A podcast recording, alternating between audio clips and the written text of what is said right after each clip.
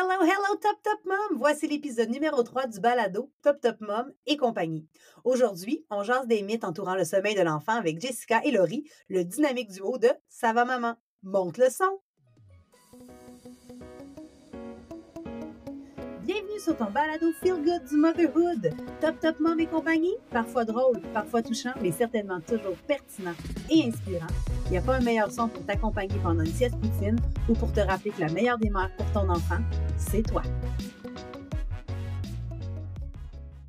Top Top Mom, je suis comblée, fière et je me sens privilégiée mais j'ai surtout beaucoup de plaisir ce matin à recevoir l'incroyable et le dynamique duo de Ça va maman, Jessica et Laurie. Merci d'être là. Allô? Allô? Ça va bien? Très contente d'être là. Ben oui, Ben ça va super toi? bien. Ça va très bien, merci. On a collaboré dans le passé, on se donne des petits trucs ici et là, on sait qu'on s'aime virtuellement, mais là, de collaborer ensemble réellement pour venir démystifier des mythes sommeil qui est ma vache à lait, qui est une partie euh, de votre expertise. On va en parler euh, plus tard dans le balado là, de ce que vous pouvez offrir comme service pour aider les mamans à, à retrouver confiance en elles. J'ai- Je vous suis sur les réseaux sociaux. Je ne veux pas m'embarquer parce que j'ai peur d'en oublier, mais bref, une ressource très importante et très fidèle et aussi euh, dynamique. J'aime bien aussi écouter les reels de Jessica et j'aime bien l'expertise de Laurie. Bref, je suis fine. Ben, ça me fait plaisir, c'est vrai. C'est vrai, c'est vrai qu'on a tendance à penser que sur les réseaux sociaux, on, on- on juge les autres, mais je pense que c'est important aussi de partager l'amour qu'on a les unes pour Oh, les autres. Il y a de tout. Donc, oui, exactement, exactement. Alors, je suis contente de vous parler aujourd'hui. Puis là, on va commencer parce qu'il y a peut-être des gens qui ne vous connaissent pas. Je vais vous inviter à vous présenter euh, soit globalement ça va maman, mais idéalement un petit bout sur Jessica puis euh, sur Laurie parce qu'avant d'être un duo, vous êtes aussi des humaines, n'est-ce pas? Ouais. Non, maintenant, on est fusionnels. On est Un tout. Ben Laurie commence. Ben, en fait, euh, Ça va maman, c'est vraiment une plateforme où est-ce qu'on on vulgarise la santé mentale maternelle. Puis justement, je vais faire le, lien avec moi, ma bio. Là. Moi, je suis psychologue, mais j'ai j'ai fini par me spécialiser en santé mentale maternelle, en attachement par enfant, en périnatalité, puis en parentalité de façon générale.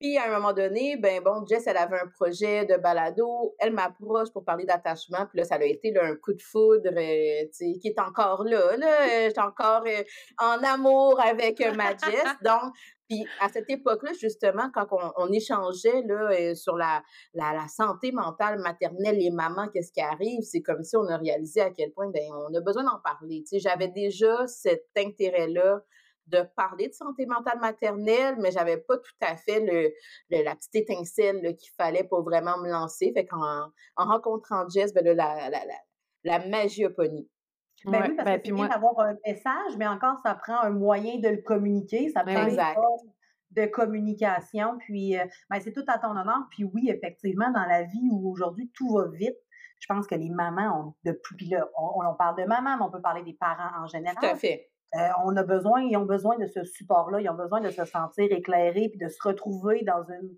marée, j'ai goût de dire, d'informations qui peut être contradictoires. Donc, euh, merci d'être là, ma chère Laurie, pour aider nos mamans à mieux comprendre leur aventure de la maternité puis de comprendre à quel point elles sont importantes aussi, même s'ils sont devenus mamans, que la femme en elle est encore très importante. Même, Je dirais que c'est le, le, le pilier de la famille. Même quand une maman va pas bien, souvent la famille euh, Mm. avance moins bien, mettons. Ben, merci beaucoup, Laurie, de cette introduction. Et toi, ma chère Jessica, comment ça t'es allée chercher Laurie, toi, de même? là? Écoute, écoute, ben moi, la maternité m'a frappée de plein fouet. En fait, moi, je suis journaliste euh, dans la vie.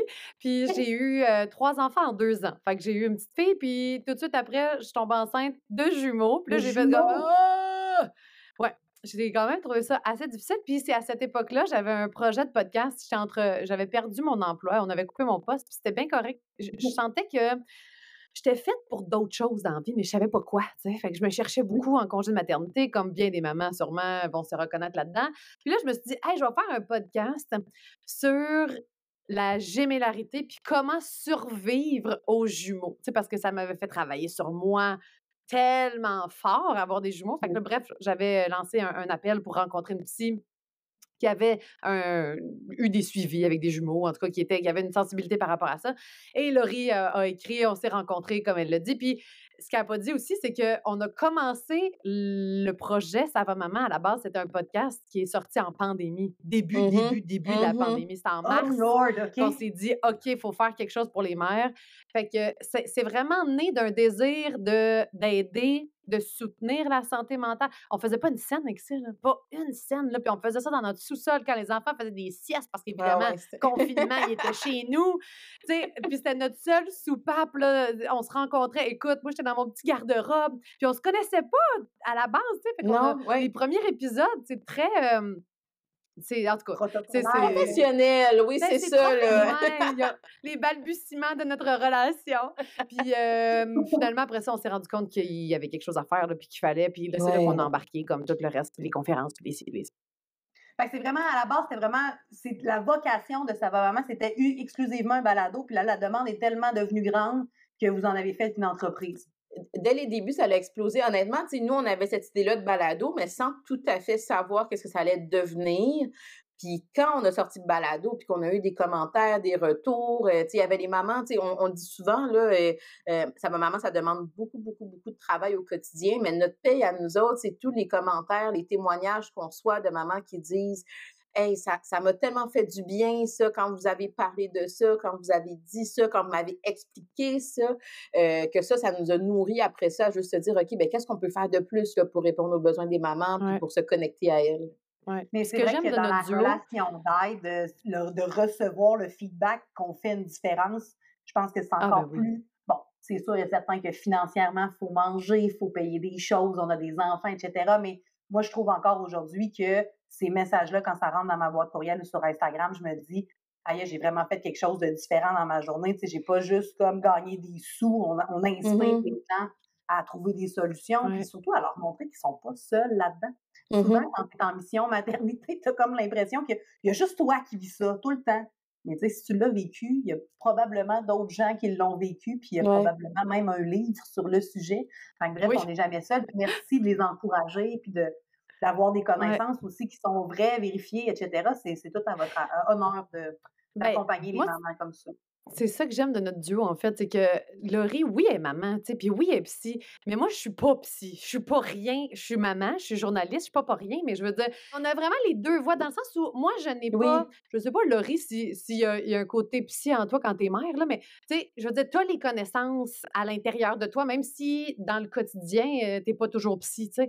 Mais moi, je les ai pas. Moi, c'était ça, j'avais beaucoup des questions. Je suis comme, OK, moi, je suis une mère comme toi, qui regarde sur les réseaux sociaux comme toi, le, le Ouais. commentaire de la professionnelle ou le whatever. Puis moi, je veux pousser ça. Je suis comme, d'accord, j'ai lu, mais ça marche pas chez nous, ça. Qu'est-ce que tu me Ouais. dis de faire? Fait qu'on fait quoi rendu là? Fait que c'est ça notre conversation à Laurie puis moi. Oui. C'est pas juste la professionnelle qui, est- qui connaît la maman, évidemment, parce qu'elle en est une aussi, mais c'est OK, j'entends ce que tu me dis, mais avec qui je suis, avec mon bagage, avec mes, avec le fait que je ne suis pas intervenante, je n'ai pas les livres, je n'ai pas nécessairement les connaissances. Voici comment ça résonne chez nous. c'est ça que j'aime de nous deux ensemble. Puis moi, ça me donne tellement un accès. C'est sûr que je, je rencontre, je fais de la clinique, là, je, suis psy dans mon, dans mon day-to-day, mais avec le, le background de journaliste de Jess, souvent, ça me permettait de comprendre, OK, là, je viens de comprendre pourquoi tu as fait ce lien-là. OK, là, je viens de voir de où ça vient ces peurs-là, par exemple, que tu entretiens. Puis c'est là que nos deux voix ensemble sont très complémentaires.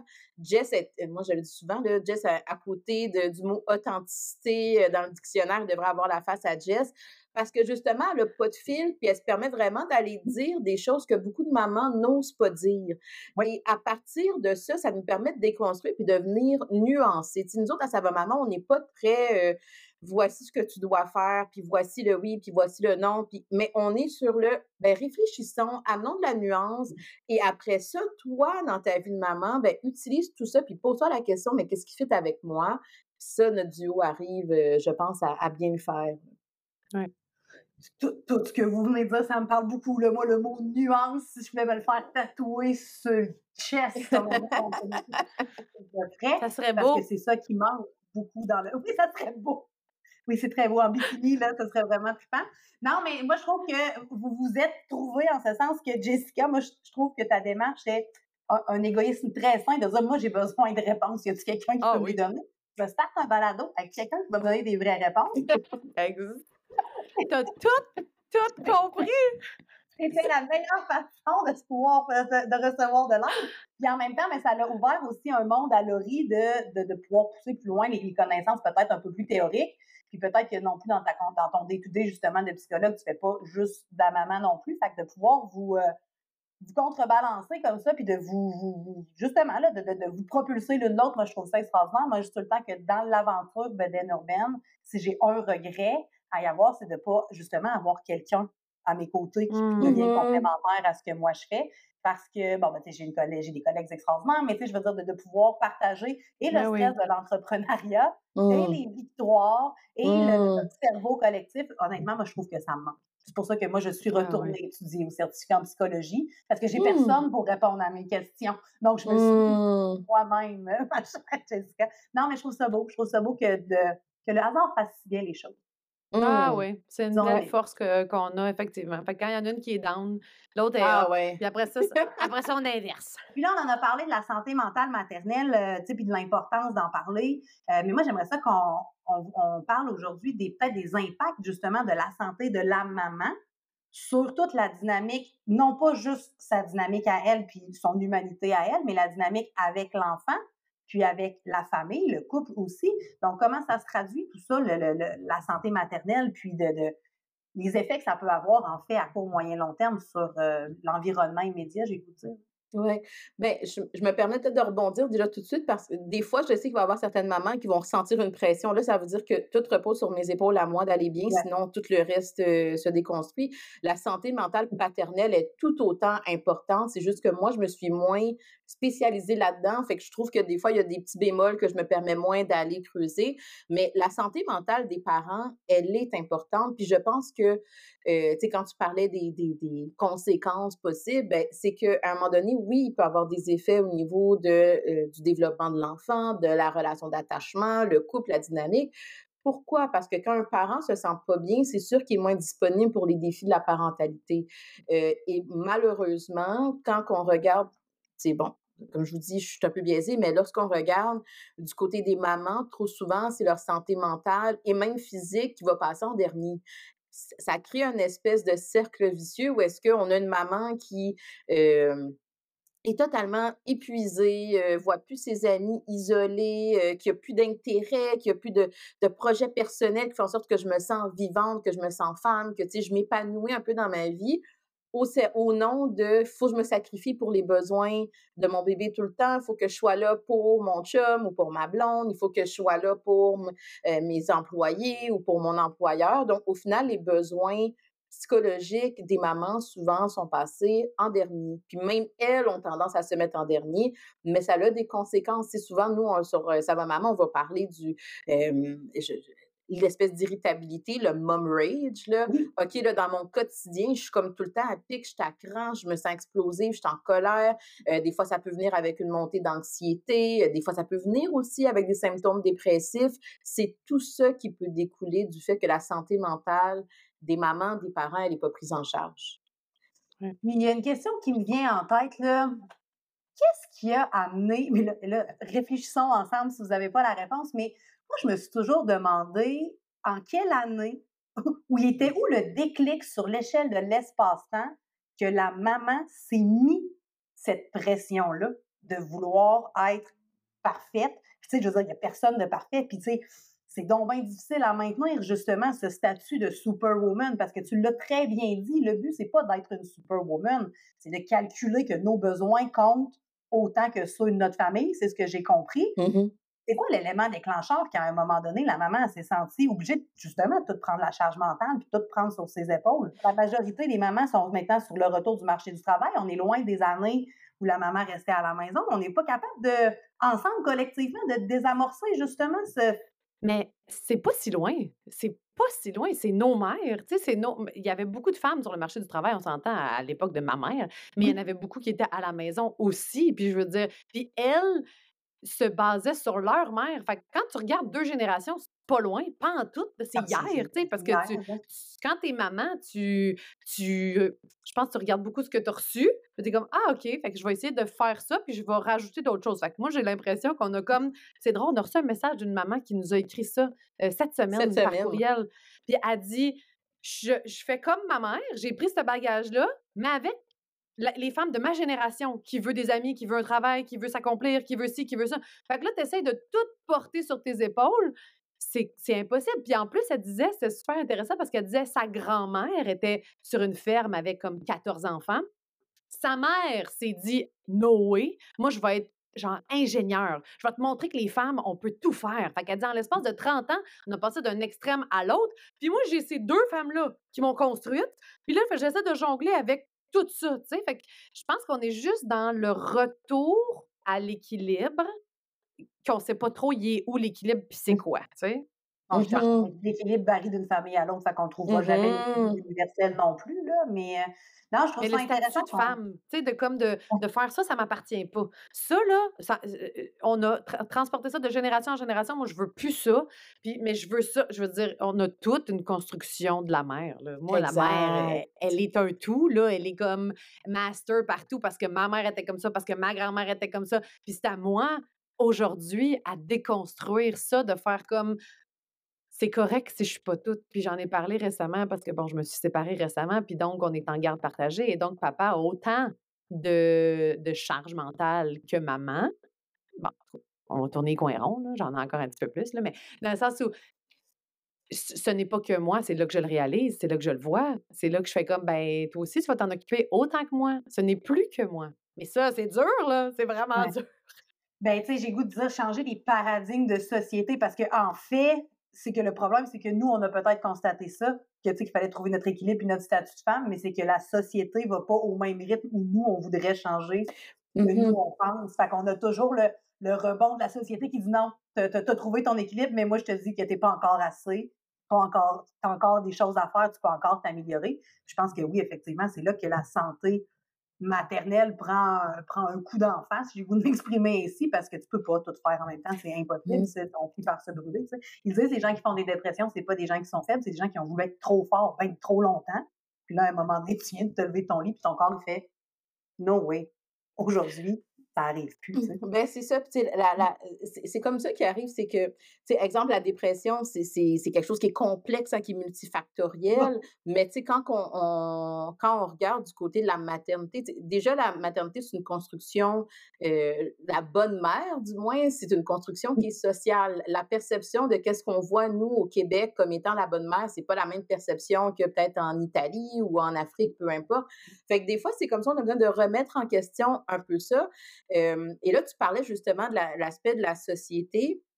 Je pense qu'il y a toujours eu des mères qui, dans les générations avant, qui faisaient comme, hey, c'est beaucoup, puis on en fait beaucoup. Je pense que où c'est encore plus différent pour notre génération, puis je suis pas historienne, je suis pas sociologue, mais moi, ce que j'observe, c'est aussi, on est dans une culture de bien-être. En ce moment, on veut que, puis en plus, on est chanceux parce qu'on peut se permettre de penser au fait, je je suis pas en train de penser à tous les repas, peut-être euh, à tous les repas, qu'est-ce que je vais manger, où est-ce que je vais me loger? Je peux me permettre de m'épanouir dans ma vie. Puis peut-être qu'il y a les, les femmes d'avant, cette perspective-là d'épanouissement, c'est peut-être moins accessible. Oui, c'est ça. Fait que je me pose même pas la question. Aujourd'hui, dans notre génération, on nomme un peu plus les choses, on essaie de les définir. Donc, c'est sûr qu'on se dit, ben, c'est vrai, dans le fond, pourquoi que je pourrais pas, comme femme, m'accomplir, me sentir épanouie, trouver un, un, un équilibre entre les différents rôles, chose qu'avant, les femmes étaient peut-être juste contentes de pouvoir se dire, hey, j'ai un toit sur la maison, j'ai un travail, je peux aller travailler. Euh, Il y a eu une époque que c'était, je suis contente parce que je peux aller voter. Donc, je pense qu'on est rendu la génération qui euh, récolte un peu le travail des femmes et des mamans avant. Puis aujourd'hui, on essaie de se dire, ben, qu'est-ce qu'on fait avec tout ce, ce bagage-là? Complètement. Je, non, sans être historienne ou sociologue, je pense que mis effectivement. Ça fait euh, du sens. Le soir, je trouve que ça fait pas mal de Puis c'est chouette de, de, de parler. Puis est-ce que vous, vous avez justement, euh, tu sais, parce que je sais que vous avez fait beaucoup de recherches quand même, là, est-ce que vous avez analysé justement dans d'autres pays le statut de la femme avant de. En, en faisant vos recherches, est-ce que c'est quelque chose sur lequel vous vous êtes attardé? Non, mais c'est de vous avez le droit de pas du tout. Là. Non, c'est non, pas. on n'a pas le temps. J'aimerais ça, par exemple. Ça serait vraiment intéressant. Voilà, J'ai pas le temps. Ok. Non, un jour, on aimerait certainement ça, pouvoir se connecter à d'autres mamans à travers le monde parce que justement, on, nous, il y a des fois là, des mamans qui vont nous écrire de la France. euh, je vous suis euh, là, on, même notre podcast, des fois, on voit qu'il est suivi, là, je sais plus les euh, Switzerland. Danemark. euh, ouais, c'est on ça. Fait qu'on- Ouais. on voit qu'il y a d'autres personnes qui nous suivent, mais leur réalité à elles, qu'est-ce que c'est? La vision de la mère, c'est Mm. quoi?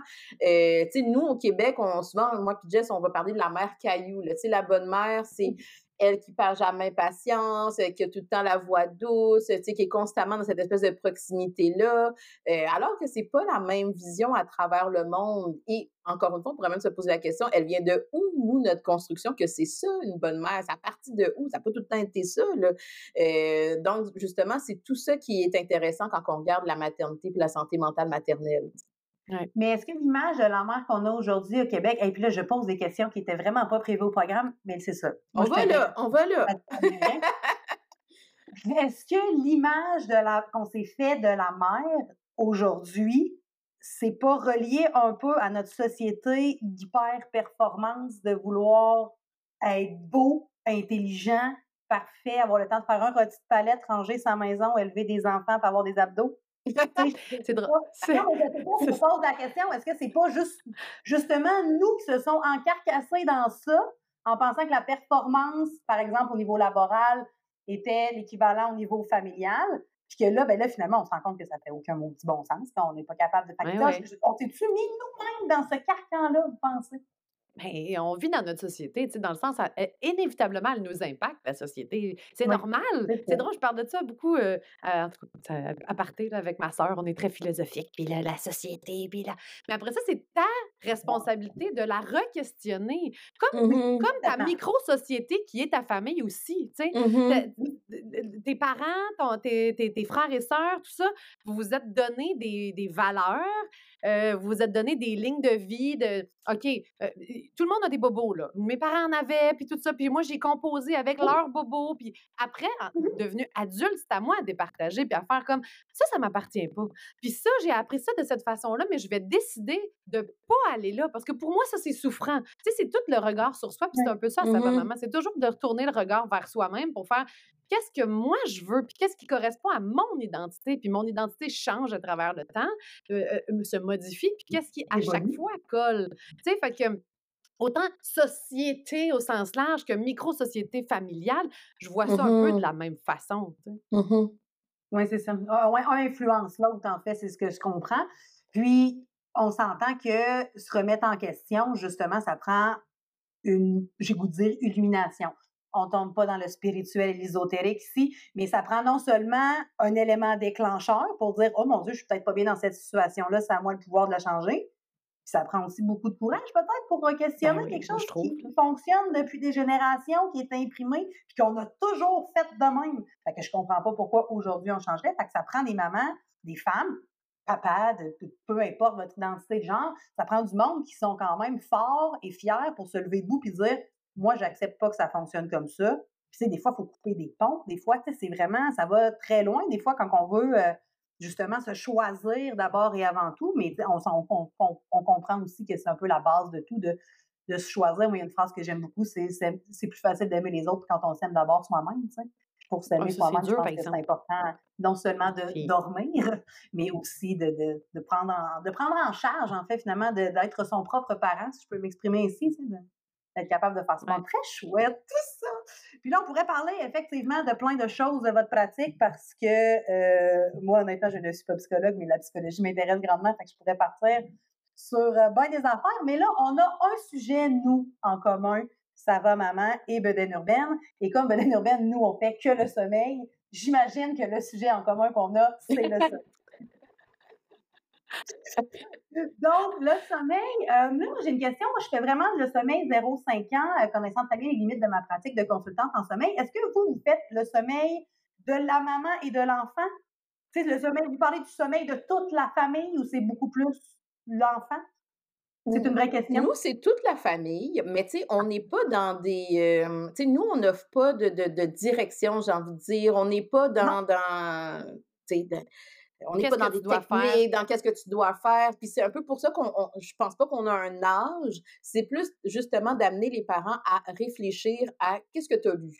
Parce que je veux dire, on est maman nous autres mêmes, donc quand, puis on a vécu des difficultés de sommeil avec nos enfants à un moment donné aussi. Tout le monde se pose la question. Ben non, mais à un moment donné, tu veux comprendre ça le sommeil de ton bébé là, tu sais. Donc, euh, fait dans, ces époques-là, tu vois, sur les groupes de parents, il y a beaucoup de choses qui se disent. Donc, nous, c'était simplement de ramener un peu plus de nuances dans le débat parce que souvent, il y avait plus des, des gros débats là, où est-ce que là, les gens, ça, ça s'attaque, puis des fois, c'est méchant, les conversations autour du sommeil. Euh, nous, on avait envie, en fait, de rallier un peu tout le monde de se dire là, c'est pas si tranché au, au, que ça, c'est pas autant le camp ici puis le camp ici on essaie davantage de se dire voici qu'est-ce que les études disent, euh, voici qu'est-ce qu'on peut en comprendre aussi, voici les études de qu'est-ce qu'on peut comprendre, parce que des fois, les gens, ils venaient avec des conclusions très fermées, là, il y a telle étude qui dit telle affaire, ben là, ça veut dire telle chose, euh, mais c'était pas très aidant. Fait que nous, on essaie vraiment plus de donner de l'information en faisant confiance que le parent est capable, après ça, d'amener ses, réflexions pour définir, moi, la dynamique de sommeil qui fonctionne pour moi, voici qu'est-ce que c'est. Puis même, je te dirais que le sommeil, Vas-y, Jessica, excuse-moi, vas-y. Ah, ben non, j'allais juste dire que ça détonne même de nos autres produits, nos autres conférences, parce qu'on regarde souvent le parent. Le sommeil, nous, ça a vraiment juste été d'un élan de cœur de ouais, mère. De, vraiment. parce que d'habitude, on, Parce que Laurie euh, parle beaucoup, tu sais, elle a regardé plus d'une centaine d'études qui ont été faites sur le sommeil. Je veux dire, elle a eu des nuits blanches, ma fille, pour faire ça. Ah, ouais, ouais. cette conférence-là, puis ce e-book-là. Sur les centaines d'études, là, toi, Laurie, tu n'as pas juste lu la conclusion de l'étude. Non, non. non, non. non, non.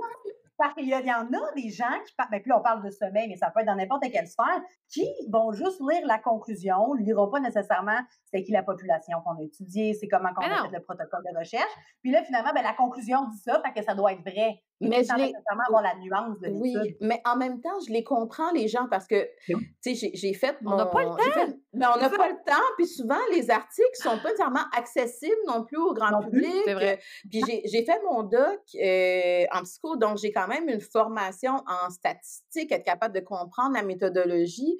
Donc, la corrélation, ça va, là. Ben, c'est parce qu'à un moment donné, il faut juste, c'est ça, c'est, on, va pas avoir le même langage. Si je regarde une corrélation, c'est pas la même chose. Ou je regarde, par exemple, est-ce que c'est une étude expérimentale ou c'est une étude où est-ce que j'ai fait un sondage pour récolter? Fait que ça ben, donne juste une... environnemental, il y a plein de, il y a plein de choses à Il y a plein d'éléments, puis c'est pour ça que je comprends que les parents, ils n'ont pas le temps de faire ça. Comme Jess a dit, nous, ça leur a vraiment été un élan de faire comme là, à un moment donné, il faut qu'on en parle parce que ça crée des briseux, des déchirures, ça n'a pas de bon sens, mais je suis consciente, puis, puis même là, j'ai pas fait ma thèse, moi, dans, j'ai fait ma thèse sur le, l'attachement parent-enfant. Je ne l'ai pas fait sur le sommeil. On a été chercher justement une réviseuse scientifique qui avait fait justement sa maîtrise sur le sommeil dans un laboratoire qui étudiait le sommeil. Parce que c'est important pour nous d'être capable. Puis j'ai, j'ai, parlé à des chercheurs, littéralement. OK, là, tu as dit ça dans ton étude. Qu'est-ce que ça veut dire? J'ai, j'ai vraiment essayé d'aller comprendre. Non, mais attends, là. Elle a appelé la oh. chercheure. Il y a une étude qui est parue, OK? Puis là, il y a un journaliste qui l'a repris dans un article. Elle a fait. Elle a. Exact! Elle a regardé c'était qui la chercheure, parce que c'était mmh. une Québécoise, là, je veux dire. oui, oui, j'ai pas été euh, à Harvard. Elle n'a pas appelé. C'est ça. Je trouve ça extraordinaire, tu sais. Puis c'est ça, quand, quand on parle de nuances, de, de juste aller regarder. Puis on n'arrive pas avec des réponses, là. Non. Tu sais, sérieusement, à 3 heures du matin, là, you do you, là. Tu sais, je serai pas là pour te dire quoi faire, là. Fait que, mmh. on n'arrive pas avec ça, on arrive avec juste une réflexion. Puis même nous, et même les chercheurs en sommeil ne s'entendent pas. Fait qu'à un moment donné, je veux dire, il n'y en aura pas de vérité. Essaye juste de regarder, puis regarder ce qui fit avec toi. Moi, je suis pas patiente dans la vie. Vraiment pas. Fait que si tu me demandes d'être tout le temps présente, euh, euh, écoute, c'est impossible. Je ne suis pas capable. Quand j'entendais mes bébés, mes bébés pleurer, ça venait me chercher en moi à un point, là, t'as pas idée. Fait que j'étais dans l'indisponibilité. Puis après ça, ta réponse, tu te sens mal de l'avoir eu. Puis là, tu te culpabilises. Puis là, ça devient vraiment gros, tu sais. Fait, que, mmh. fait que c'est là la, force de juste faire comme calme-toi, calme-toi. Si, si tu es présente la majorité du temps, je, je, peux même pas tout ajouter les nuances dans cette conversation-là parce qu'il en manquerait. ça sert à ça, le e-book de 90 pages. exactement. C'est juste de questionner puis de voir qu'est-ce qui peut fitter avec ta personnalité, ton identité, ta famille. T'es-tu aidé par ton conjoint, ta conjointe? As-tu de la famille qui tu portes ou tu fais ça all by yourself puis que tu capotes puis que tu peux te mener en dépression parce que tu es tellement épuisé? J'ai été, ça m'a pris deux ans à m'en remettre de manque de sommeil de jumeaux. Deux ans à te dire qu'après ça, je suis comme, hey, mon Dieu, je revis. Je, je revis. Fait que c'est ça me ça m'attriste tellement moi de les camps puis la, la, la, j'en reviens juste pas de tout ce qu'on lit. Jusqu'à hier soir, on gérait ça sur notre groupe de discussion privée, une discussion de genre deux personnes qui s'envoient promener à cause du sommeil. Puis je suis comme, toi, tu as tes enfants, puis tu vas les gérer comme tu vas les gérer. Puis toi, tu as tes enfants, tu vas les gérer comme tu vas les gérer. Fait que je comprends pas la guerre, là, OK? c'est comme chacun a sa vérité. de faire ça sur une plateforme de réseaux sociaux qui ne sert à rien, tu sais. Mais ça, moi, ça, je trouve ça drôle aussi, l'utilisation des réseaux sociaux. Euh, moi, j'ai un garçon de 13 ans aujourd'hui, puis là, les réseaux sociaux, TikTok, toute la patente, c'est vraiment ben me semble que c'est la première chose. Tu sais, quand tu n'es pas d'accord, tu continues. Le fil, le fil ne s'arrête jamais. Tu peux aller lire ben plein de choses auxquelles tu peux te désabonner de du contenu de, qui te fait filer de que tu n'aimes pas. Puis un autre constat, c'est depuis quand on est rendu à juger entre nous les mamans, sachant très bien qu'une maman, c'est foncièrement bon. Bon, à part les cas d'exception, bon, des autres parents. Mais, on cherche la vérité. Mais ben oui, mais on veut tellement on la vérité. mais en même temps, quand on est fatigué, ça devient bien difficile aussi de se faire une synthèse de tout ça, puis de se mettre en mode solution. je, suis vraiment très contente d'entendre ça, que votre mission sommeil, c'est vraiment justement d'arrêter les clans, parce que moi aussi, là, je l'ai vu, là, ce clash-là, ça fait pas très longtemps, là, je vous dirais que ça fait un an que là, là, on a de plus en plus justement de ressources sommeil. Ça, ça me fait plaisir parce que ça en prend pour tous les goûts. Puis je fais pas l'unanimité comme ça va maman fait pas l'unanimité. Puis ça prend beaucoup de ressources pour répondre aux tous les besoins de tout le monde. Mais ça a amené une polarité extrême de pour ou contre, autant que l'allaitement, les biberons, les couches lavables. Puis moi, ça, je comprends pas parce que l'idée de base, c'est de s'inspirer. Mais en même temps, je comprends qu'on peut pas avoir toute la même personnalité puis toute la même mission que ça va maman et Bedaine urbaine. Et je trouve que c'est tout à notre honneur ensemble de justement arrêter de dire il n'y a rien de bon puis il n'y a rien de mauvais non plus finalement, ben, pour ta famille. Oui, mais je pense que c'est là que ça crée des fois des clashs. C'est que, tu sais, pour les mamans, tu sais, nous, e, exemple, dans, autant dans la conférence que dans le e-book, on, on dit, pour certaines personnes, du cododo, c'est de la torture, puis pour d'autres, c'est une technique de sommeil que c'est de la torture. Fait que c'est sûr que si tu me présentes un ou l'autre, mettons tu me dis, OK, le cododo, c'est de la torture, tu vas en faire un dépendant affectif, puis euh, ça va faire un enfant qui ne sera jamais capable de dormir tout seul. Mais c'est sûr que quand je vais voir un autre parent, ben, certainement que c'est faux. je veux dire, le cododo, c'est probablement l'aménagement le plus répandu à travers le monde. C'est pas tout le monde qui a accès à une maison avec euh, trois, quatre chambres, tu sais. Fait que, des fois, ça remet les choses en perspective, mais là, si je vois mon ami, moi, je suis sûre que c'est de la torture, là, c'est vraiment pas bon pour le développement de ton enfant. Puis là, tu me dis, toi, que tu fais du cododo, je vais avoir l'impression que, ben, faut que je te le dise. Faut que je te le dise que qu'est-ce que tu fais là, c'est pas correct, puis tu dormiras jamais. Puis, fait que là, j'arrive avec des commentaires euh, où est-ce qu'il n'y a plus d'ouverture parce que je suis tellement campée dans ma perception. Les techniques de sommeil, c'est la même chose. J'ai tellement l'impression que qu'est-ce que tu fais vivre à ton enfant, c'est de la torture que j'ai pas le choix de m'interposer puis venir le protéger mais c'est parce que l'information qui circule sur les réseaux sociaux, c'est que c'est trop tranché, justement. C'est une petite publication, c'est une petite affaire qui dit voici telle chose, voici telle chose. Il n'y a, pas de blanc, il n'y a, pas de gris, c'est juste du blanc ou noir. Fait évidemment qu'on ne sait plus comment concilier ce type de discussion-là par rapport au sommeil. Puis nous, un des éléments que qui avait motivé ça, c'était là, on est en train de tout réduire le développement des enfants sur une sphère qui est le sommeil. Si tu as fait ça, ton enfant va avoir un bon développement, puis tout va bien aller dans sa vie. Puis si tu n'as pas fait ça, écoute, tout de suite, je veux dire, il va aller en prison, puis il sera jamais fonctionné dans la société, puis tu sais, je veux dire, là, à un moment donné, on avait besoin de décloisonner un peu ça, puis de dire, là, wow, là, des fois, dans certains mmh. cas, il y a des difficultés de sommeil euh, chez, euh, chez la mère. Des fois, justement, il y a des troubles de sommeil chez la mère qui ont rien à voir avec l'évolution du sommeil de l'enfant. Des fois, il y a des attentes irréalistes par rapport au bébé, par rapport au sommeil. Jess, elle en a parlé tantôt, c'est quoi l'aménagement qui est autour de moi au niveau de mon couple, au niveau de mon entourage? L'attachement. Je veux dire, des fois, des affaires que je disais sur l'attachement des enfants, puis, tu sais, c'est que ça va... faire un insécurisant, si, puis... Ah! Puis c'est Ça tellement va dans plus que tous le les sommeil. sens. Ben, ça va dans Mais moi, tous ça- les sens. Oui. Ça me fascine tellement parce que, tu sais, je- j'essaie beaucoup de comprendre ça. Parce que là, tu dis, Laurie, tu essaies de convaincre ton amie qu'elle est en train de faire la mauvaise affaire. Mais pourquoi tu essaies de la convaincre, tu penses? Parce que, moi, je pense, en tout cas, que ça te renvoie à toi. J'ai-tu fait la bonne affaire? Là, tu es en- dans Ça te une difficulté. Parce que la- le manque de sommeil, c'est une des pires difficultés au quotidien que tu peux vivre. Là. Quand tu en manques vraiment, je- moi, je te jure, je pensais que je pouvais mourir.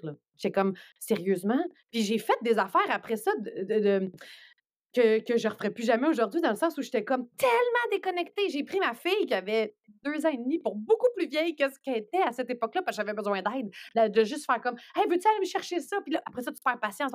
Bref, le manque de sommeil, c'est une giga difficulté qui t'affecte dans ton quotidien. Puis après ça, c'est ça qui fait que tu vas vers l'autre puis tu vas juger puis tout. Parce que toi, tu as trouvé ça tellement dur. Puis là, tu vas me dire que toi, tu utilises une technique puis que ton bébé dort. Puis que moi, je me suis brûlée pendant quatre ans à me rendre jusque-là. Puis tu vas me dire que tu ne l'as pas scrappé? Non. Mais si c'est très, très vif, moi, à chaque fois qu'il y a un sujet de débat extrêmement vif, je suis comme, qu'est-ce que ça renvoie dans toi?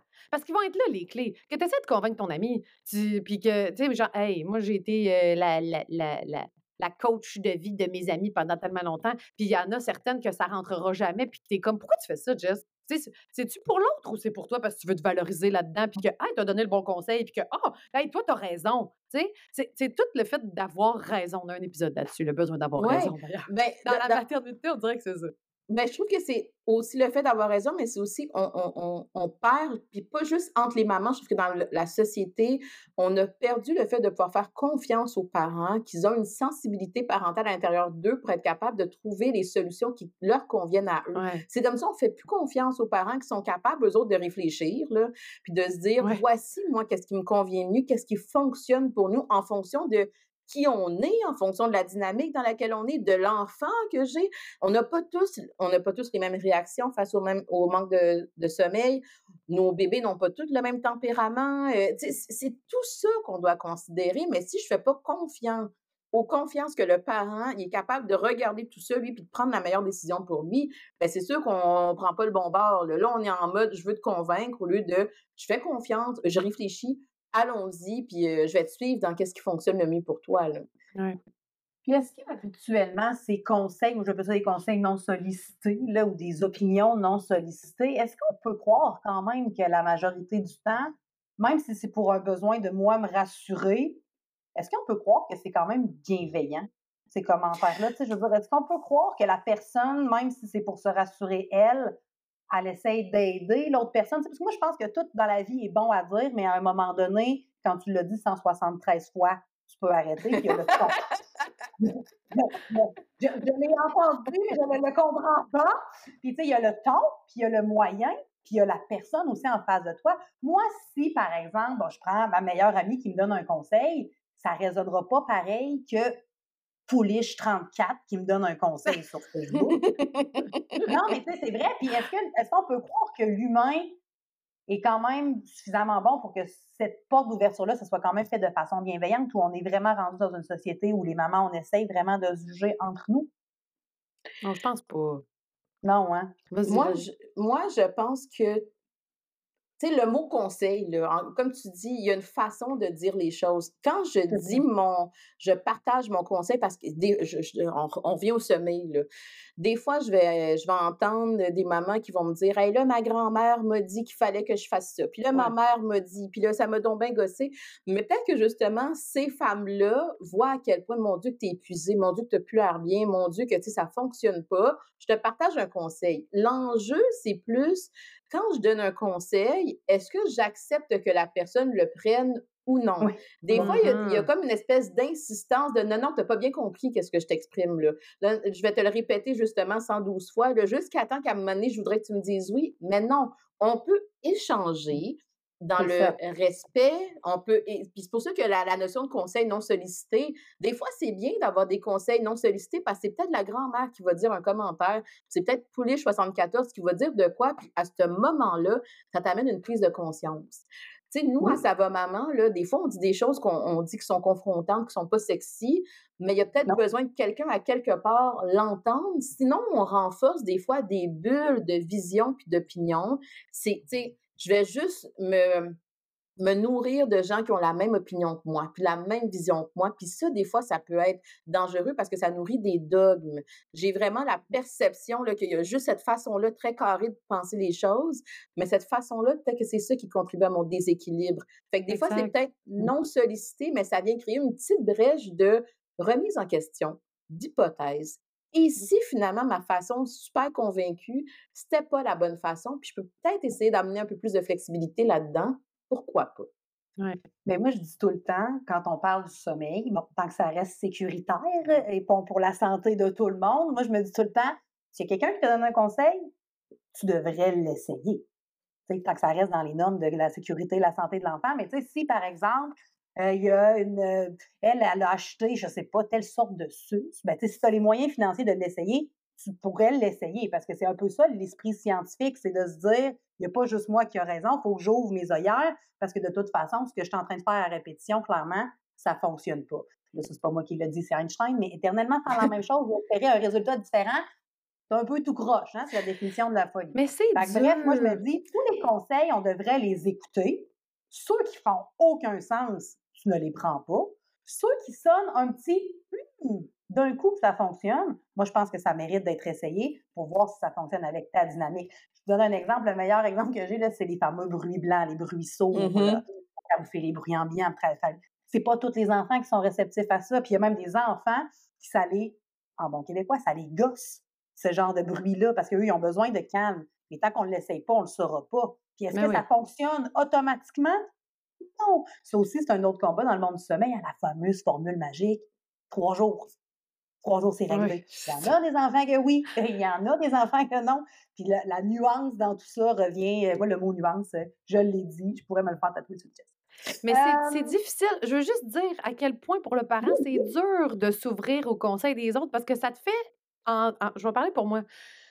Oui, non, ça mais te oui. fait questionner Si tu fais la bonne affaire. tu sais. Puis quand la, la, la grand-mère dit quelque Mhm. chose, puis toi, ma réponse tout de suite, ça va être ben, Mais toi, tu n'as pas lu les livres aujourd'hui. OK? Toi, ta technique à Mhm. l'époque, là, c'était de la merde parce que tu savais pas que tu pouvais créer ça, ça, ça, ça, ça, ça.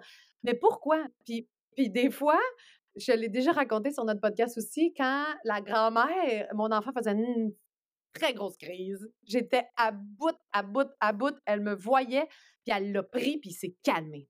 Peux-tu peux-tu comprendre à quel point c'est venu me chercher? Parce que je voulais être la réponse. Je, dans ma perception de la mère idéalisée que je veux être, de la bonne mère qui a les réponses, qui a le pouvoir de, calmer son enfant, qui a le pouvoir de le rendormir, qui a le pouvoir de... Quand tu me donnes un conseil qui vient confronter mes core beliefs, là, mes, mes- Oui. c'est difficile. Puis c'est là la, la, la, la force de se regarder, de travailler sur soi. Puis ça aussi, c'est dur quand tu manques de sommeil puis que tu es fatigué. Là, c'est facile, j'en parle parce que mes enfants sont beaucoup plus vieux, mais je connaissais pas Laurie. Malheureusement, on n'en faisait pas va maman à cette époque-là où c'était très vif. Et, et, et ça vient de confronter. Puis moi, je suis Oui. une personne anxieuse, je suis une personne. Bon, fait que quand mon, mon bébé, ben, on- faut, faut pas dire ça, une personne anxieuse. Tu sais, l'anxiété fait partie de ma vie à certains moments. Puis mes enfants qui pleuraient. Oh, Puis ma beau, psy ça. m'avait déjà dit ça. Elle m'avait dit il y a une raison pourquoi ça vient de chercher autant que ça. Tu sais, Oui. Je le détachais pas de moi. Les pleurs, ça venait là, viscéral. Il fallait que j'y fasse arrêter. C'est Mm. moi qu'il faut qu'il y ait ce pouvoir-là. tu comprends? Fait que je veux juste dire que à- aux- parents qui ont de la misère à prendre le conseil, je te comprends. Et, Ben oui. et va juste regarder pourquoi, puis qu'est-ce que ça vient toucher. Puis une fois que tu vas te donner de l'amour à toi de Hey, je suis une bonne mère, même si. Hey, je suis une bonne mère, Mhm. même si. Mais ça va peut-être être plus doux. Puis là, tu vas peut-être pouvoir l'entendre et le nuancer ton conseil. Tu sais, de faire comme OK, ma, la grand-mère a dit ça. Dans ma génération à moi, m'a faire ce qu'elle a dit, mais de cette façon-là. Je vais, je, vais, je vais modifier le conseil. Je vais l'ajuster à moi. Je vais l'ajuster à moi. voilà. Exact. Puis, tu sais, je vous entendais les deux. Puis, tu sais, on en parlait un peu plus tôt de société de performance et tout ça. Puis, je pense que c'est là que ça montre aussi à quel sais, pourquoi c'est difficile aussi, c'est qu'on se permet pas d'être confronté à l'erreur à travers la parentalité. On va Oui, avoir toutes les réponses, toute la certitude.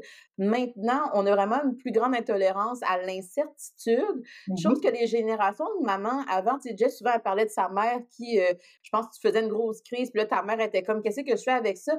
Puis aujourd'hui, avec les réseaux sociaux, l'accès à l'Internet, tout ce qu'on a, on veut des réponses, tu sais, cannées, vite, tout de suite. Donc, si tu me dis, avec ton conseil, euh, que je, je- écoute, peut-être que je me suis trompée. Ben, hey, c'est confrontant, là. Puis peut-être Ben que oui. qu'est-ce que je vais essayer encore, la prochaine affaire, ça sera encore pas la bonne façon de faire, mais c'est à travers ces essais et ces erreurs-là qu'on finit par mieux apprendre sur nos, nos- nous, mais aussi sur nos enfants, sur notre dynamique à nous, familiale, sur qu'est-ce qui fonctionne. Mais est-ce qu'on Mhm. se laisse la place à l'erreur, à se re-questionner? Des fois, c'est plus difficile pour certaines personnes. Ouais. J'ai goût de dire, l'humain aime pas se tromper. Ben oui! L'humain aime pas tant le changement. L'humain, il est bien dans sa zone de confort, dans ses croyances, puis à la seconde où tu essaies de le sortir de là, effectivement, ça prend quand même, euh, j'ai goût d'utiliser le mot courage là, pour dire, ouais, OK, peut-être que je pourrais effectivement me remettre en question. Puis il y a des gens Puis qui là, se dit l'humain, puis. C'est tout le contraire de la parentalité. L'humain, c'est la zone de confort, les enfants hors de la zone de confort. Aime ça savoir, les enfants, on sait pas. C'est- ça, être parent Moi, et être bien, humain. euh, c'est Ouais. ça, mais moi, j'aime bien la phrase euh, Ah, nous, on va devenir parents, mais euh, ça ne changera pas notre vie pour autant. Puis moi, je leur réponds tout le temps Hey, guess what? La seule certitude que je peux te jurer ici maintenant, c'est que ça va changer toute ta vie. Ta vie. Et que tu vas continuer à partir peut-être en voyage backpack pendant 10 jours, ou pendant les 10 jours, tu vas regarder des photos de ton enfant, tu vas attendre un courriel de grand-maman savoir s'il est correct. Tu sais, je veux dire, on peut peut-être pas changer le rythme de vie, mais ta vie change. Ça je change beaucoup de pour le mieux, là, c'est ça exactement. Mais Ou tu vas aller à c'est Punta c'est dans un tout inclus parce que tu te rends compte que c'est beaucoup plus facile à gérer. Puis tu peux te poser. je voudrais jamais faire ça, puis finalement, c'est la seule option qui vient en tête. Euh, les, plus, les trois plus gros mythes, le top 3 des plus gros mythes que vous avez lus, reçus, que vous voudriez euh, brièvement démystifier aujourd'hui. Là, tantôt, moi, j'en prends un, je vous en donne un. Là. Le cododo, là, ça fait pas des mésadaptés sociaux, ça fait pas des enfants qui sont dépendants des parents, ça fait pas des... Hein? On se rassure que le cododo est une pratique. Je vais ajouter, je vais une nuance, là. Vas-y. Ce que j'ai beaucoup aimé avec Laurie par rapport au cododo, c'est Oui. de te questionner sur pourquoi tu le fais. Est-ce Oui. que tu le fais parce que ça t'aide, puis que ça te tente juste pas de te lever parce que, hey my God, t'es brûlé tête, puis que tu veux juste ton bébé proche pour l'allaiter rapidement? Ou est-ce que tu le fais parce que tu penses que tu vas donner un attachement sécurisant à ça, puis que tu ne veux pas voir ton enfant un petit peu plus loin? Dans le sens où c'est là la question de toujours re-questionner le pourquoi tu le fais. C'est quoi ta motivation première? Mhm. Parce que ça se peut que tu sois la, la mère hélicoptère qui fait comme dans mon enfant, il faut qu'il soit toujours proche de moi, toujours proche de moi, toujours proche de moi. Puis on le dit dans l'attachement, pas, pas on, mais le, le- le- le cercle, l'attachement, c'est autant la proximité que l'exploration. Tu sais, On s'entend, là, Oui. un bébé de cinq semaines n'ira pas, il ira pas explorer, je comprends. Mais je veux dire, Mm. toujours regarder le pourquoi tu le fais. Puis ça, ça, fait que c'est ça. Si tu le fais finalement pour ton bébé, pour qu'il soit bien, ou si tu le fais pour combler toi ton besoin affectif. De... Exact. Fait que c'est pour- c'est ça que c'est Ah plus une question de. C'est plus une question de qui fait du cododo, qui fait pas du cododo, qui fait une technique de sommeil, qui ne l'a pas fait, mais plus qui est la personne derrière. Tu sais, qu'est-ce qui. Ça n'aura pas le même impact. Justement, on, on, on prend l'exemple du cododo. Là. Euh, si je le fais parce que j'ai l'impression que c'est en faisant ça que mon enfant va avoir un attachement sécurisant, mais des enfants qui ont un attachement insécurisant, qui ont fait du cododo, ça existe. Il y là. en a! Ben oui. C'est là qu'on a besoin de décloisonner un peu ces, ces perceptions-là. Puis moi, je sais qu'une des choses qui me qui me tiquait souvent là, dans les, Oh! les échanges entre les parents, c'était moi, je le fais pas, euh, exemple, je, je, je m'en vais du côté des techniques de sommeil, je le fais pas, c'est une question de valeur. Puis je- Ah! ça, ça venait me chercher parce que je pense fondamentalement que la grande majorité des parents font le mieux qu'ils peuvent pour leur enfant, qui veulent donner le mieux et le meilleur. Et quand on met un peu une espèce de, de comme, je sais pas comment dire, là, mais une priorisation des valeurs, non, c'est tous des parents qui veulent le mieux pour leur enfant, qui ont toute la valeur de la famille, puis de- d'offrir le max. Mais on peut avoir cette expression-là de la valeur peut être différente. Donc, c'est pas parce que je fais du cododo que je suis un meilleur parent. C'est pas Mais parce que je fais une technique de sommeil que je suis un meilleur parent. Fait quand je voyais des parents qui disaient Ah oui, mais moi, je, je fais pas une technique de sommeil parce que euh, c'est une question de valeur. Ça, j'avais un peu plus de difficulté. C'est un choix que je fais en fonction de mon contexte, de ma vie, de, de qu'est-ce que, tu sais, mais de valeur, qu'est-ce que tu es en train de dire? C'est, oups, là, l'autre parent, il a moins peut-être la, la valeur de la famille, puis de la Exact. sécurité, puis la, tu sais, à un moment donné, là, je trouve que ça, ça, ça crée encore plus des, hum, des ben, c'est ça, des blessures, là, tu sais, je veux dire, on attaque la, la personne, puis le jugement de valeur, ça, je pense que c'est euh, à éviter dans les discussions entre parents. Mais effectivement, c'est quand pas tu penses que c'est une question que la- de valeur, c'est sûr que ça t'amène plus à dénigrer l'autre parent qui fait un choix différent. Exact. Exact. Oui, puis, puis c'est toujours dit de façon, on dirait que c'est une conversation pacifique, là. Ah non, mais moi, ça fait pas partie de mes valeurs. Excuse-moi, c'est vraiment pas fin.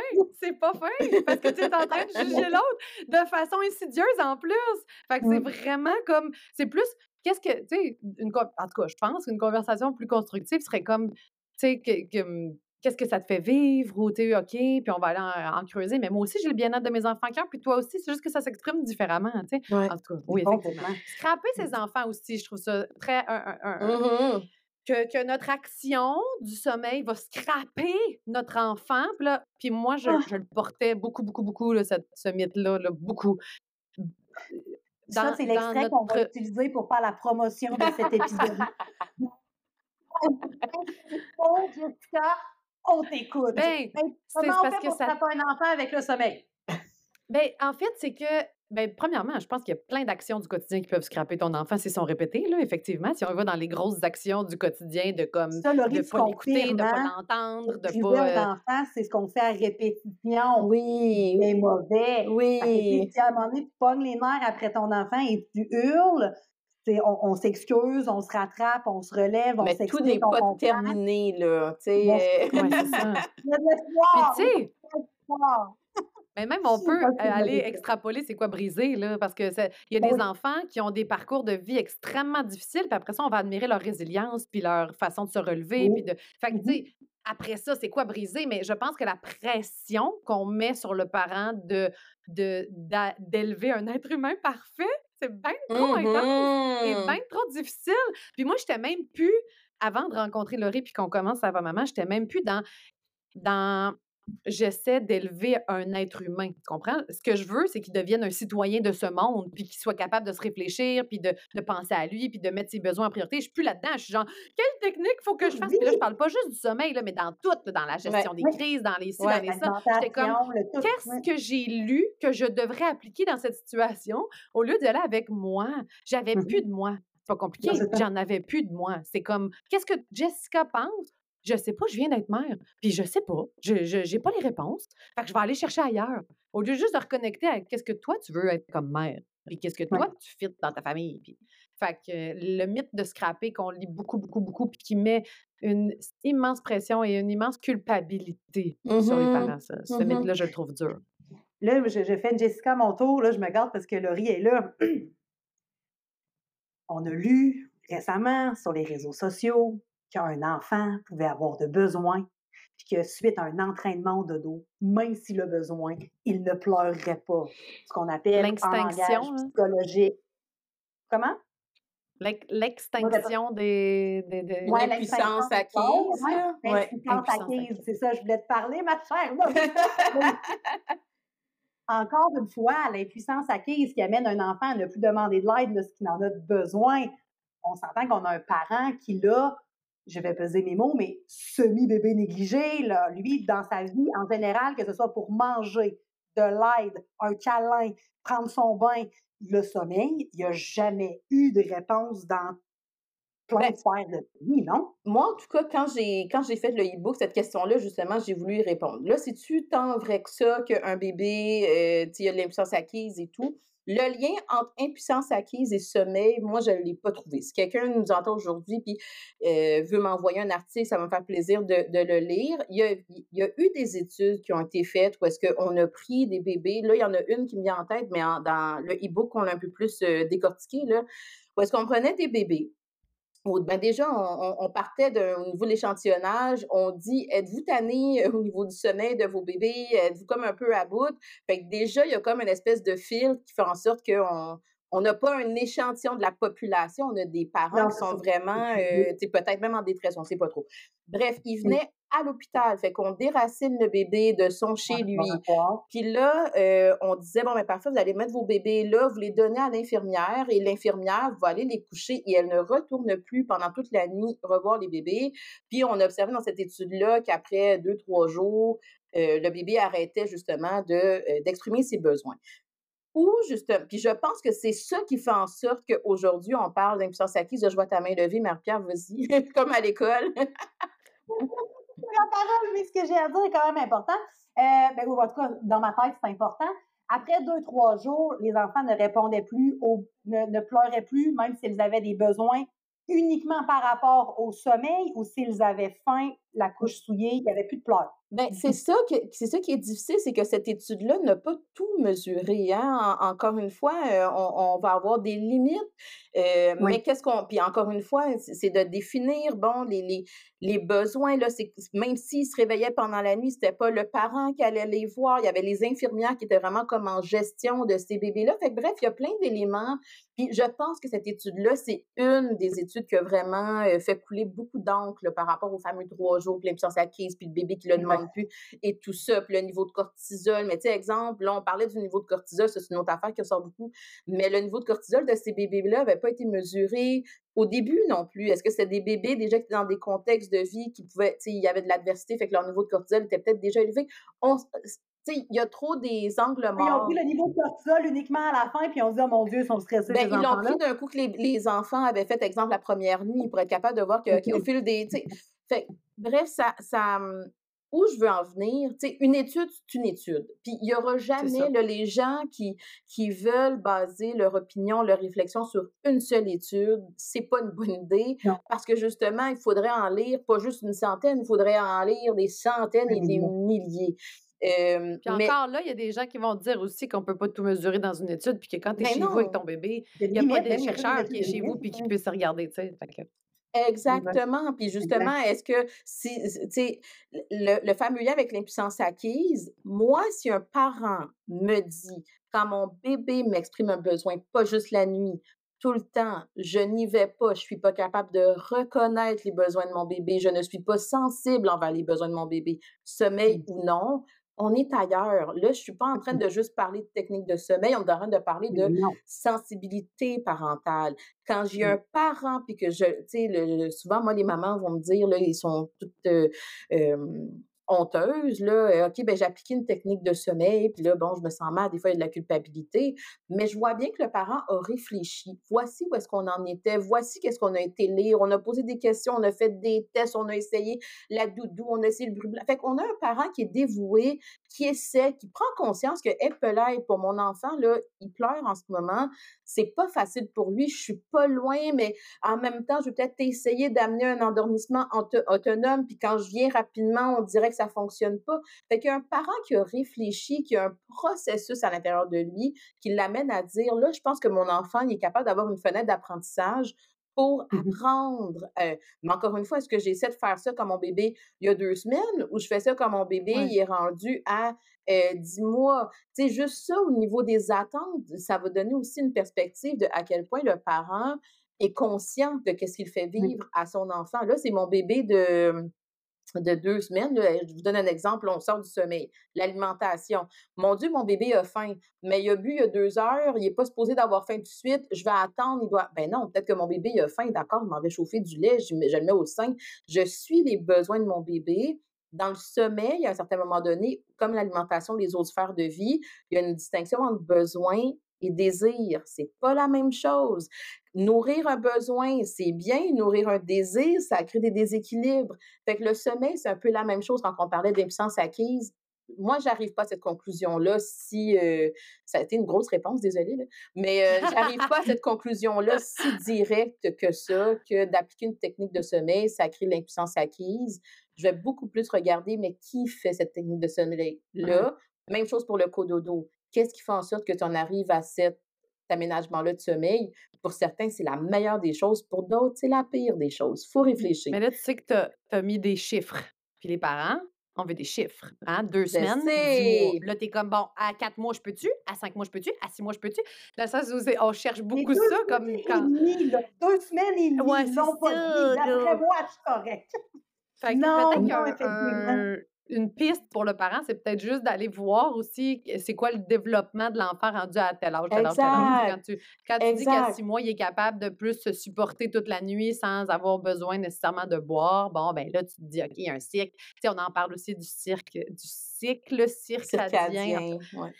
Puis après Nous, ça, a- tu, tu prends les en fonction de toi. Mais moi, je vois des mamans sur Ça va maman, le groupe que leur enfant a deux ans, puis qui c'est encore difficile la nuit, puis qui se dit je veux pas le scraper, puis là, t'es comme oh, mais là, ta minute, là, à deux ans. tu sais. Fait que c'est toujours euh, à re-questionner. Mais je me rappelle très bien que quand j'étais dans cette phase-là, je veux savoir à quatre mois, je peux-tu, à cinq mois, je peux-tu, à six mois, je peux-tu? Mais cette question-là, elle, on- personne ne sera jamais capable d'y répondre parce qu'il faudrait une étude longitudinale. Là, puis, faudrait- là, il faudrait qu'on ait des cohortes à un, sais, à un mois, à deux mois. Ça n'arrivera jamais. Fait Exact. que c'est là l'espèce de, de tolérance à l'incertitude, mais encore une fois, il faut réfléchir. Exact.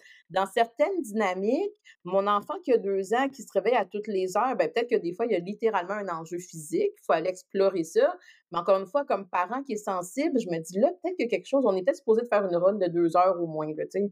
Euh, Puis évidemment qu'à deux ans, on s'attend à ce que l'enfant fasse plus qu'un deux heures euh, non-stop. là. De sommeil Mais continu. Peut-être qu'il faut que j'en. Ben oui, mais là, peut-être qu'il faut que j'en parle à mon médecin. Mais des fois, c'est peut-être juste le fait que moi, qu'est-ce qui fait en sorte que je suis fatiguée en ce moment? C'est pas le fait que mon enfant de deux ans, il se réveille encore une à deux fois par nuit. Ce peut être possible sans qu'il y ait nécessairement un problème. Mais peut-être que moi, j'ai de la difficulté à me rendormir. Fait que peut-être que moi, j'ai des difficultés de sommeil. Je sais plus comment avoir une hygiène de sommeil qui fait en sorte que quand mon bébé se réveille, là, mon enfant se réveille, je m'en vais le voir, puis là, je reviens, puis pendant une heure, je suis dans mon lit, je fais de l'insomnie, puis là, ça scrape au complet.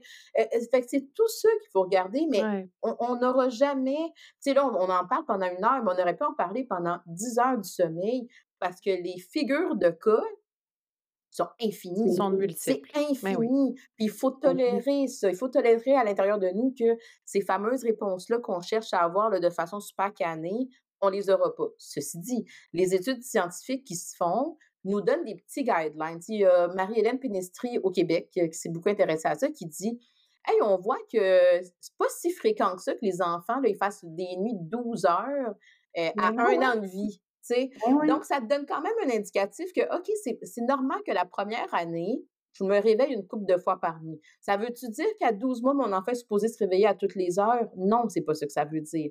Fait que c'est là, comme que Jess a dit tantôt, de se renseigner sur le développement de l'enfant de façon générale. Ça me Général. donne des guidelines. Ça veut pas dire qu'il faut que je l'applique de façon rigide. Exact. Ça me donne juste des pistes de OK, d'accord, peut-être qu'il y a des choses qu'on peut mettre en place. Mon enfant est supposé de faire plus de dodo que ça, mais en même temps, il va encore avoir des réveils. Je veux dire, même rendu à l'âge scolaire, des enfants qui font des cauchemars, qui se réveillent, ça existe. Il faut être prêt Ben quand oui. même. Mais on, on vient nuancer tout ça. Fait que là, Marie-Pierre, l'impuissance acquise, non, on enlève ça du débat. Là, c'est pas. euh, c'est- vrai, je l'ai lu aussi dans votre top top, pas le top top book, ça c'est nous autres, mais dans votre e-book, il y a plein d'informations intéressantes pour venir démystifier les, les choses. Puis moi, concernant le développement de l'enfant, moi je dis tout le temps aux parents, il n'y a pas de cours de parents 101, il s'appelle Développement de l'enfant 0-5 ans. Comprends ton enfant, comprends c'est quoi le terrific tout, comprends pourquoi il se réveille la nuit, que c'est pas Terrific, juste oui. la faim. Moi, c'était terrible, mais ça peut être terrific, si tu veux. Non, mais oui, t'as raison. T'as raison. arc-en-ciel dans notre Ah, c'est beau, j'aime ça! J'aime ça! Nous, on l'a transformé en terrific tout parce que c'est une phase de développement qui est nécessaire. C'est Puis Quand beau! tu vois pourquoi elle existe, tu comprends mieux la couleur du choix de Puis- verre le matin. Mais juste, oui, ça. t'as t'avais raison. Mais juste aussi de, de se permettre de ne pas être expert. Je veux dire, on est des parents, on reste des parents. Puis à un moment donné, euh, tu vas. J'aime le concept de la good enough mother. C'est comme, sois La good enough. Puis dans le good enough, ton enfant, dans le not good, là, on a toutes des phases qu'on est comme, Hey, cette intervention-là, c'est un peu de la merde. Hein? On va me reprendre la prochaine. On a tout ça.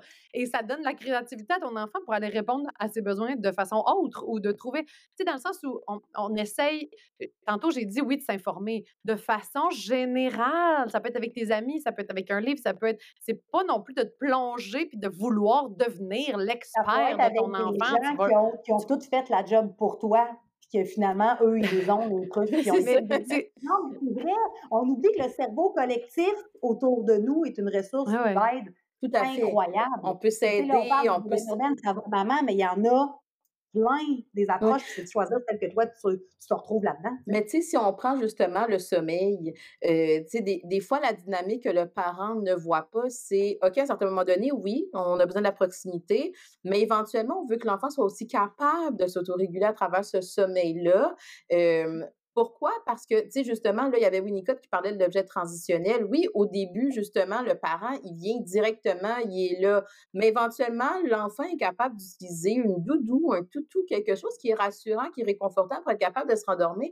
Ah, c'est quand même une belle habileté de pouvoir aussi se dire, je suis pas obligée toujours d'attendre que quelqu'un d'autre vienne répondre à ce besoin-là pour moi. Moi aussi, je finis par développer petit à petit des capacités pour être capable de me rendormir. Mais je pense que c'est là qu'on on, on- on voit tellement les choses carrées, mais pas sur un continuum. Je peux être là pour toi. Au début, le parent est là, mais éventuellement, on veut aussi amener l'enfant à être capable de... Mais quand on est dans des discours, euh, là, j'ai lu dans les neurosciences que le cerveau de... Ben là, c'est là qu'on est encore plus confus. On n'est plus dans, dans Ben la- oui. les, des, des Dans le guidelines généraux. On est rendu dans, là, je me base sur des, des procédures. Non, il n'y en, a pas de- il y en a pas de livre sur le, le développement de mon enfant. Ce livre-là se construit dans le quotidien avec Oh, les beau! expériences que je vis avec lui. Puis ça, c'est mon livre à moi qui, que je le porte. Je le porte à l'intérieur de moi. Je sais de quoi il a besoin de mon bébé. En ce moment, il a besoin de proximité. En ce moment, il, il est capable peut-être de faire un petit bout par lui-même. Puis de... Mais ça, il n'y a personne qui peut dire ça de l'extérieur. C'est toi qui vas être capable de trouver ces réponses-là. Fais-toi confiance. À la longue. À la longue, À au la fil longue. des Tu le expériences. pas au début. Puis t'es pas, t'es pas supposé le savoir au début. Tu sais, moi, j'aimerais, j'aurais bien aimé ça avoir mon bébé, puis ah, là, il a besoin de ça. Euh, non. Maintenant qu'ils ont 5 et 7 ans, je suis comme, ah, là, t'as besoin de ça. Ah, là, I've got it. Mais à Ouais. époque-là, je savais pas, là, tu sais. Donc, tu n'as pas besoin d'un poney, par exemple? C'est ça, pas, mais t'as besoin d'un poney. C'est ça. Et puis, là, si on veut vous retrouver, si on a une maman épuisée, euh, en- sous quelle forme ça va, maman? Vous pouvez l'a- l'aider. Je sais que vous avez des formations en ligne, vous avez un e-book. Comment ça Hey, on est partout. On a un podcast, on a des ressources gratuites, on a des ressources payantes, dans le sens où les conférences, évidemment, sur savamaman.com, elles sont là. Moi, je rappelle tout le temps que Laurie, c'est. euh, je, moi, je suis la porte-parole de Laurie. Laurie Vraiment? est plus introvertie, de genre, je vais pas, je vais pas dire. Moi, je suis comme, non, non, dis-les. Moi, j'en avais besoin que tu sois spécialisée dans l'attachement par enfant, parce que pour moi, l'attachement, tu sais, c'est comme un- le corps de. de, de, de- fait que, euh, spécialisé là-dedans. Fait qu'on parle de l'attachement, mais on parle du mom rage, on parle de la matrescence, cette transition-là à la parentalité, de pas tout aimer de la parentalité. Euh, Le donc, couple, savamaman.com, ouais. On le parle de bien des oui. ouais, c'est ça. Ouais. C'est ça. Puis, sur on- ces les ressources-là, on a des, des- tous ces, sujets-là ont des formations en ligne ou c'est Ouais. la majorité? sur- OK. Fait qu'on trouve Non, tous sur ceux-là. savamaman.com. Exact. Oui, savamaman.com, c'est là-dessus que tu vas retrouver tout. Que ce soit les conférences, mais le podcast, le, le magazine, euh, de tout ce qu'on qu'on fait, on le rallie là. C'est comme le point de démarrage. Puis après ça, ben, tu vas tirer tes ficelles où tu veux. Évidemment, on est sur Instagram, on est sur Facebook aussi. Puis c'est ça. Puis on est dans ton TikTok? cœur. Non, TikTok, ben Encore, il ça faut, il. I know. C'est les, les parents de demain qui sont sur TikTok. Exact. C'est vrai, c'est vrai. faut juste que je faut juste que je prenne le temps de me filmer. Mais tu sais, on a aussi un centre de formation pour les professionnels euh, en périnatalité qu'on gère. Fait que c'est pas nous qui donnons les formations. On a vraiment engagé des psychologues, des psychiatres et tout ça parce qu'on s'est dit on veut aller aider les professionnels Les aussi à s'outiller en périnatalité en français. Fait que euh, il y a comme beaucoup d'affaires. Fait que TikTok, j'ai moins le temps. Ouais. Par contre, je veux, je veux beaucoup. Je veux beaucoup, beaucoup, beaucoup, beaucoup. Moi, Mais J'ai euh, ça danser sur TikTok, Jessica. Ah ouais, ouais c'est vrai. C'est ça qui pogne, hein? je te lance un défi. Je te lance un défi.